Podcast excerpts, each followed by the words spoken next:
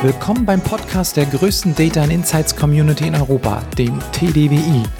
Mein Name ist Leif Hitschke und ich bin heute Ihr Gastgeber. Viel Spaß bei der Folge.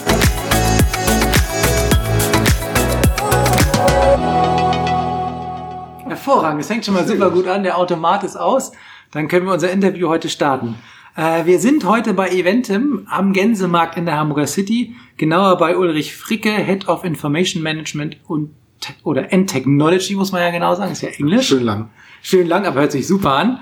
Und äh, bevor du vielleicht so ein bisschen was erzählen kannst, was so dein Verantwortungsbereich hier bei Eventim ist oder auch was Eventim ist, falls es einige Zuhörer nicht wissen, würde mich total interessieren, was war denn deine erste Karte, die du sozusagen bei Eventim online geordert hast? Meine erste Karte bei Eventim ist tatsächlich etwas altbackenes, war ein Christe Berg Konzert in der Altsdorfer Sporthalle hier in Hamburg. Ähm, da wusste ich noch gar nicht, dass Eventim so groß und spannend ist und irgendwann ist mir wieder eingefallen, als ich hier gestartet bin. Da hast du doch auch schon mal gekauft. Ja, also ja, ich habe ich hab zum Beispiel auch mal gekauft. Also insofern, tatsächlich erinnere ich mich an ein Konzert, ich weiß gar nicht mehr, weil das war. Das war ein ganz bekannter Star, ehrlich gesagt.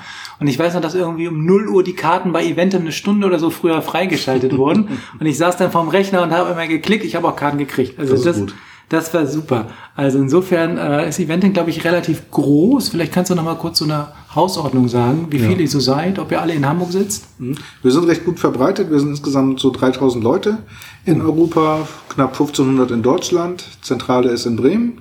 Hier in Hamburg sind wir so knapp 200.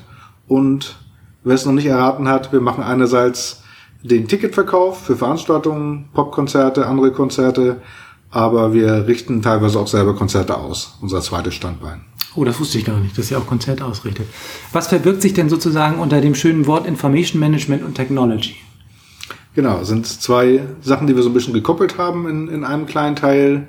Ähm, wir haben vor knapp sechs Jahren hier angefangen, alles zu bündeln, was sich irgendwie mit Daten beschäftigt. Das geht vom, vom klassischen BI, wo man Reports erstellt für verschiedene Teile im Unternehmen, bis zu Recommendation Engines. Das ist ein größerer Bereich.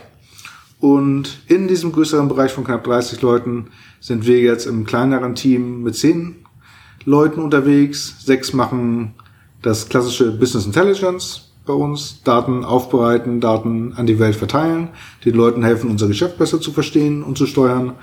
Und drei Kollegen sind eher im Bereich Technologie unterwegs. Der zweite Teil der Läng des länglichen Titels sind halt dann einerseits dafür verantwortlich, unsere Prozesse zu betreuen, die die Daten dann wirklich auch holen, bei uns ins zentrale DTW auspacken. Das sind knapp 200.000 Prozesse im Moment pro Monat und ja, kann man sich so ein bisschen mit beschäftigen. Ja, da ist wahrscheinlich bei euch ein großes Thema auch Standardisierung. Also die Frage, darüber wollen wir uns ein bisschen heute unterhalten. Fluch oder Segen, also da gibt es ja wahnsinnig viele Sachen. Äh, man kann Modellierungsmethoden standardisieren, Tools, Skriptsprachen und Visualisierung. Oder soll man das auch tun oder kann man das ein bisschen flexibel handeln? Also wenn ich so überlege, es gibt ja wahnsinnig viele Standardisierungsmethoden beziehungsweise wahnsinnig viele Sachen, die man standardisieren könnte. Ähm, wenn ich so überlege, was ich mir so rausgreifen würde, dann wäre es tatsächlich spannend, das ganze Thema Data Vault, weil das ist so gerade in aller Munde, das liest man überall, ganz viele Beratungen arbeiten sich da ein. Ähm, für mich tatsächlich Data Vault äh, die Bedeutung, dass man eigentlich sozusagen die Datenquellen so in einzelne Lego-Bausteine zerlegt und die nachher wieder zusammenbauen kann. Also der Effekt ist, dass man nicht nur sozusagen zwei Teile hat, die man wieder miteinander kombinieren kann, sondern man kann wirklich ganz individuelle, sag ich mal, Figuren oder Datenmodelle bauen. Ähm, ich weiß gar nicht, habt ihr da Erfahrungen gemacht oder wie, wie handelt ihr das bei euch mit Standardisierung? Habt ihr ganz verschiedene Modelle?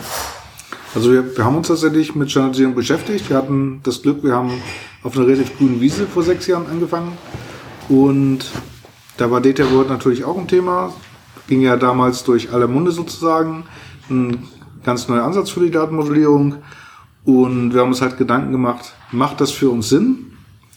Ähm, für die Daten, die wir haben und für das, was wir perspektivisch mit den Daten machen wollten.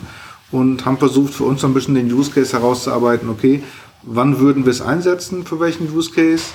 Und haben eigentlich so, so zwei Themen herausgearbeitet, ähm, wo wir es benutzen würden ähm, haben aber festgestellt, die sind relativ klein bei uns. Mhm. Und der eine Use Case war tatsächlich, dass man sehr heterogene Daten hat, mhm. wo man halt verschiedene Datenquellen komplett anders verarbeitet und tatsächlich dann das mit dem, mit dem Data Vault relativ flexibel machen kann, weil man eben nicht so viel komplett vereinheitlichen muss, wie vielleicht im, im Star-Schema oder Snowflake, Snowflake-Schema.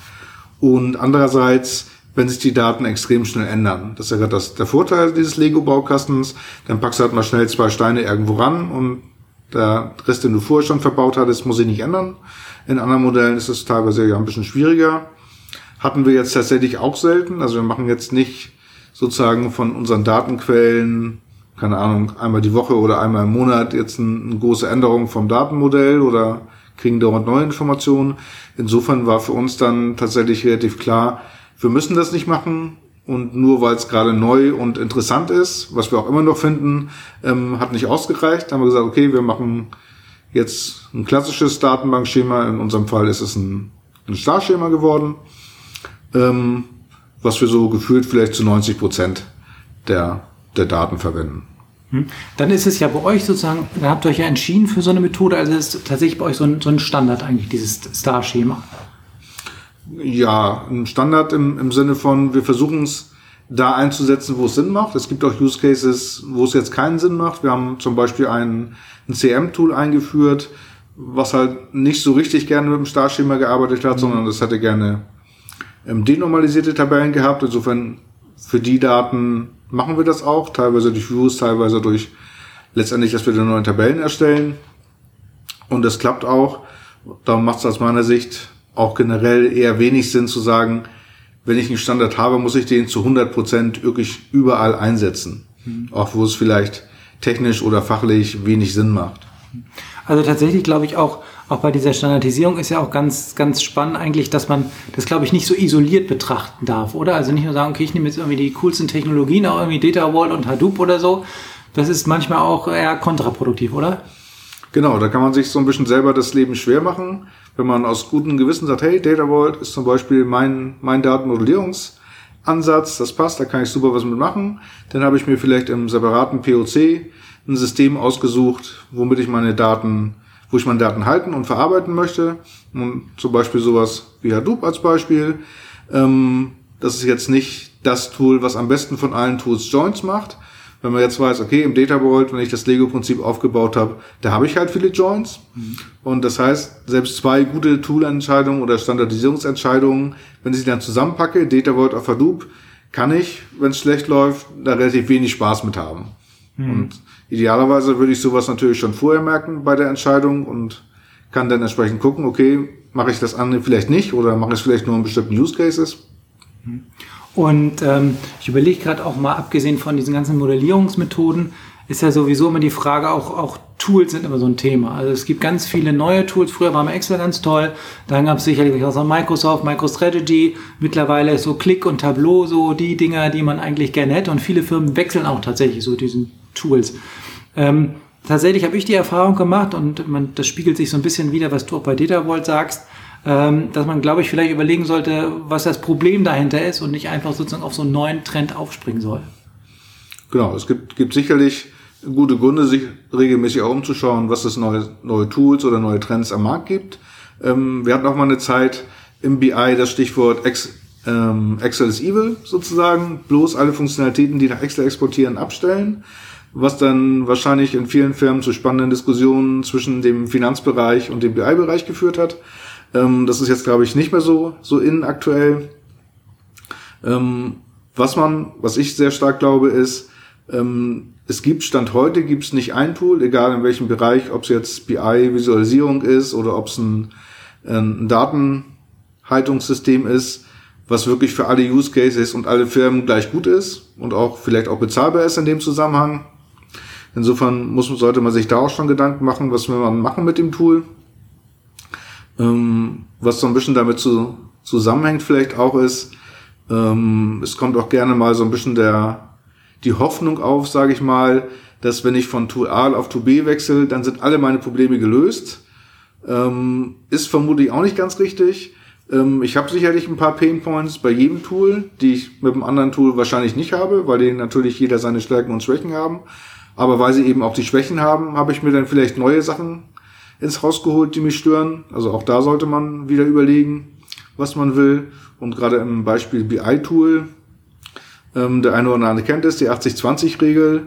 Bei uns ist es sehr oft eben 80 Prozent der Herausforderungen sind eher an den Daten oder an den Quellsystemen oder an den Businessprozessen und nicht an dem Tool, wo man am Ende in die Daten reinguckt.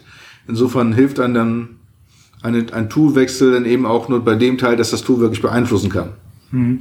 Also ich stimme dir total zu. Also ähm, diese Strategie zu sagen, ich habe nur ein Tool, die ist, glaube ich, äh, nicht mehr aktuell. Also genau, was du gerade sagst. Also ich habe auch die Erfahrung gemacht, ähm, dass es tatsächlich so ist, dass man meistens auch so ein Tool hat, was weiß ich, beispielsweise Tableau, Click, wie sie alle heißen, so ein Visualisierungstool. Aber auch, dass man so als BIler ist das manchmal schwer, äh, auch, dass man auch Excel akzeptieren muss. Aber das ist einfach so, genau wie du sagst. Es gibt halt Use Cases, da ist Excel super gut geeignet. Äh, und es gibt Use Cases, die sind super für so ein Visualisierungstool.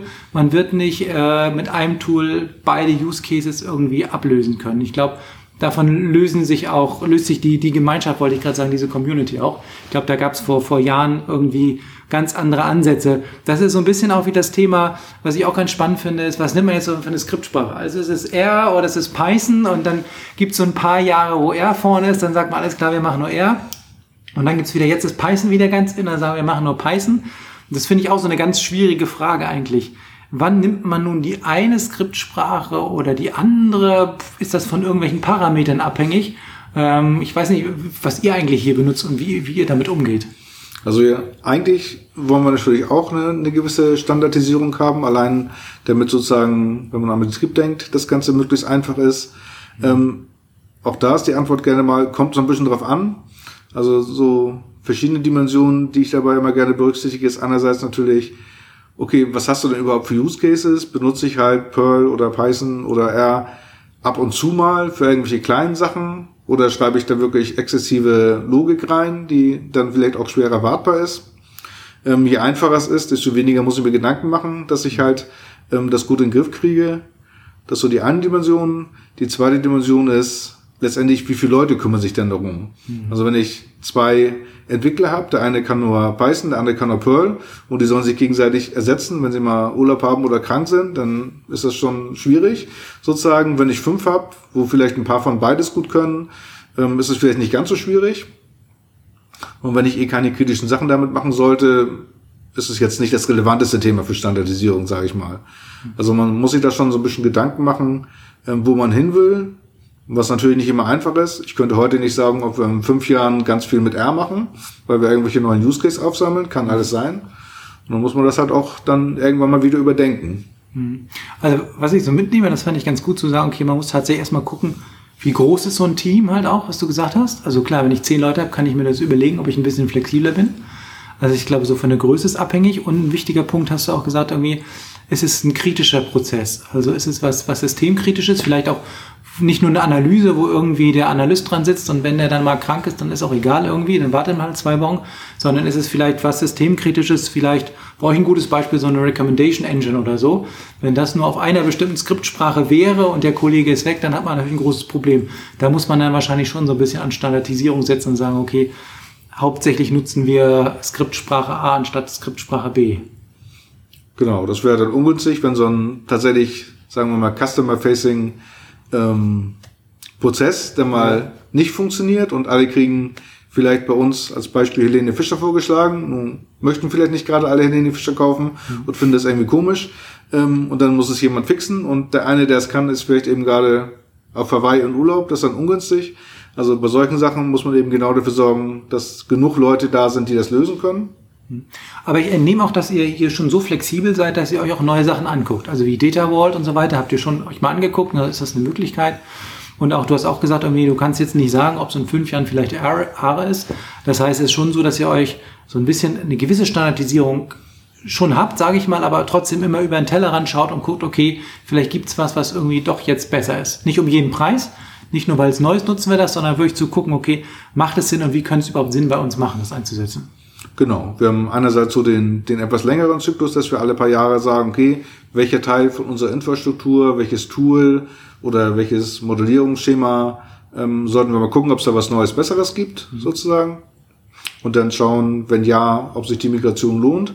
Und auf der anderen Seite, wenn jetzt neue Themen kommen, wo wir vielleicht noch gar keinen, sagen wir, Skriptsprache für im Einsatz haben, dann geht natürlich auch zu überlegen, okay, haben wir jemanden, der das kann? Welche N-Skriptsprachen könnte man nehmen und dann kombinieren, müssen wir den Skill aufbauen, holen wir uns jemand rein, der das vielleicht kann, oder benutzen wir einfach das, was wir können, weil es vielleicht genauso gut ist wie eins von den anderen Optionen. Gibt es da immer so ein, gibt's da so einen Standardprozess bei euch? Also manche sagen, wir machen immer ein POC oder gibt es einen Mitarbeiter, der sagt, ich gucke mir das irgendwie mal über x Wochen an oder macht ihr das, wie du gerade sagst, so ein bisschen eigentlich mehr so individuell? Also es ist kein, kein komplett standardisierter Prozess, ist so ein, so ein bisschen gelebter Prozess. Einerseits zu sagen, okay, regelmäßig müssen wir mal gucken, mhm. was sich am Markt so tut. Sind auch regelmäßig auf Veranstaltungen, um zu schauen, was sind meinetwegen neue Daten, Datenbanksysteme. Ist ein Snowflake vielleicht irgendwann genauso spannend wie eine Exasol, die wir zum Beispiel gerade einsetzen. Ähm, das ist so die, sagen wir mal, etwas größere Ebene. Ähm, so im Kleinen, wenn es darum geht, okay, ich will mal was skripten, dann ist eher die Frage, okay, wenn ich einen Prototyp anfange, dann machen wir das halt einfach, was der Entwickler gerade am, am sinnvollsten findet und spätestens, wenn es dann darum geht, daraus ein Produkt zu machen, das tatsächlich auch dann im Betrieb laufen muss, dann muss er halt nochmal gucken, ob sozusagen der Prototyp in derselben Sprache weitergemacht wird oder ob es dann vielleicht irgendwas ist, was wir aus den verschiedenen Gründen besser betreiben können. Das ist dieses Thema Operationalisierung, ne, wo man sagt, okay, je größer so eine Firma ist, desto wichtiger ist eigentlich zu gucken, dass auch nicht jeder alles nimmt, obwohl man die Größe hat praktisch ich habe hier x Mitarbeiter, die das eigentlich machen könnten. Ich könnte 20 Programmiersprachen nehmen, äh, wäre vielleicht gut für die Mitarbeiter, aber es ist natürlich schlecht, dann es zu operationalisieren. Da kommen wir wieder rein in, ist das ein kritischer Prozess oder nicht? Oder gibt es vielleicht eine ganz andere Abteilung, die das operationalisiert, also praktisch in die produktiven Systeme äh, überführt? Dann wird es natürlich schwierig, wenn der eine R nimmt, der andere Python, der nächste Perl.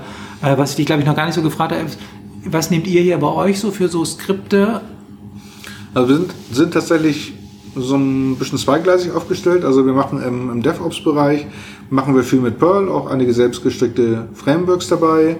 Ähm, Wenn es so ein, ein bisschen in die Algorithmik, Algorithmik geht, dann gerne auch Python sozusagen. Mhm. Das sind dann eher aber auch Backend-Prozesse. Und wenn man dann in Richtung Recommendations denkt, dann sind, sind wir da schon wieder bei Spark und Co. sozusagen. Das ist dann wieder ein, ein anderes Thema. Also schon einiges, noch nicht so viel, dass wir uns da ernsthaft Gedanken machen müssen, dass es zu viel ist und unbeherrschbar ist. Insofern, damit kann ich leben. So eine kleine einstellige Zahl an, an Tools oder Skripts, was auch immer man betrachtet. Das ist für unsere Größenordnung okay. Wenn wir jetzt sozusagen Faktor 100 größer werden als Firma oder als Bereich, dann wird das sicherlich ein anderer Schnack, dass man da gucken müsste, dass nicht jeder Entwickler seine eigene Skriptsprache aus dem Teller holt. Aber so funktioniert das eigentlich ganz gut. Ja, okay, dann würde man, also das heißt, wenn wir jetzt nochmal zurückkommen eigentlich zu diesem Thema, wo wir sagen, so Standardisierung, ist das nur gut oder schlecht? Was wäre so ein bisschen so, so dein Fazit dazu? Also ist es gut oder, oder ist es ein Fluch? Also generell ist eine Standardisierung, glaube ich, gut. Man muss halt aufpassen, dass man es nicht zu weit treibt. Ja. Also sozusagen das, das Ziel zu haben, irgendwas zu 100% zu standardisieren, ist halt mindestens herausfordernd, wenn nicht unmöglich, weil irgendwann kommt man dann an die Grenze, wo es eigentlich nur noch Aufwand produziert, aber einem nicht mehr wirklich hilft, sozusagen. Und insofern wäre mein Ansatz auch für, für andere, die sich viel Gedanken machen, wie sie ihr System entweder neu aufbauen oder umbauen, ähm, da durchaus pragmatisch unterwegs zu sein, zu überlegen, okay, was sind da meine wichtigen Sachen, wo, wo sollte ich vielleicht mehr standardisieren und wo ist es vielleicht nicht ganz so relevant. Hängt auch da sicherlich wieder bei der Unternehmensgröße ab. Ähm, wenn ich 10, 20, 50 Subfirmen habe, die alle relativ eigenständig sind, dann habe ich eine ganz andere Herausforderung, wenn ich standardisieren will. Das ist dann, dann eher eine Frage, ähm, bei welchen Bereichen macht Sinn, auch kommerziell, weil ich vielleicht bessere Konditionen kriege, das muss man halt gucken. Und wo man sich auf jeden Fall darauf vorbereiten sollte, ähm, das ist keine Einmalentscheidung, sondern das muss man regelmäßig machen. Das stimmt, das ist ein guter Punkt, dass man es regelmäßig macht und einfach immer noch mal raufguckt. Und nicht sagt, ich nehme das jetzt für die nächsten 20 Jahre, sondern noch mal ganz, ganz flexibel ist. Äh, bevor wir heute sozusagen unser Gespräch beenden und die Putzfrau gleich noch mal reinkommt, um letztendlich hier sozusagen noch die letzten Sachen wegzu, wegzupacken und es rausschmeißt, hätte ich noch eine Bitte an dich. Hast du noch so, so einen Tipp, so diesen einen Tipp, den du der BI-Community mitgeben wollen würdest, außer natürlich äh, zum Thema Standardisierung, was wir gerade besprochen hatten? Ja, auf jeden Fall erwarte das Unerwartete. Das haben wir in den letzten Jahren gelernt, sowohl allgemein im BI oder im Big Data Umfeld als auch hier bei Eventim. Ähm, die Welt entwickelt sich weiter, sei es an Tools, sei es an Datenmodellierungen, sei es das Business. Und wenn du heute irgendwas baust mit bestem Wissen und Gewissen, dann würde ich mal erstmal nicht davon ausgehen, dass es in fünf Jahren noch genauso gut funktioniert und weiter so zukunftsträchtig ist wie vielleicht am Anfang, sondern man sollte sich darauf einlassen, dann auch zu gucken, was sollte man vielleicht ändern, was für neue Sachen gibt es und natürlich mit der Herausforderung, wie man entsprechend dafür dann auch die, die Zeit bekommt, das zu tun. Also danke für das Schlusswort, da kann ich gar nichts mehr hinzufügen, ehrlich gesagt. Äh, dann danke ich dir, Uli, dass wir hier das Gespräch führen durften und dann hoffe ich, dass wir uns vielleicht nochmal wiederhören in einiger Zeit. Ja, gerne. Vielen Dank.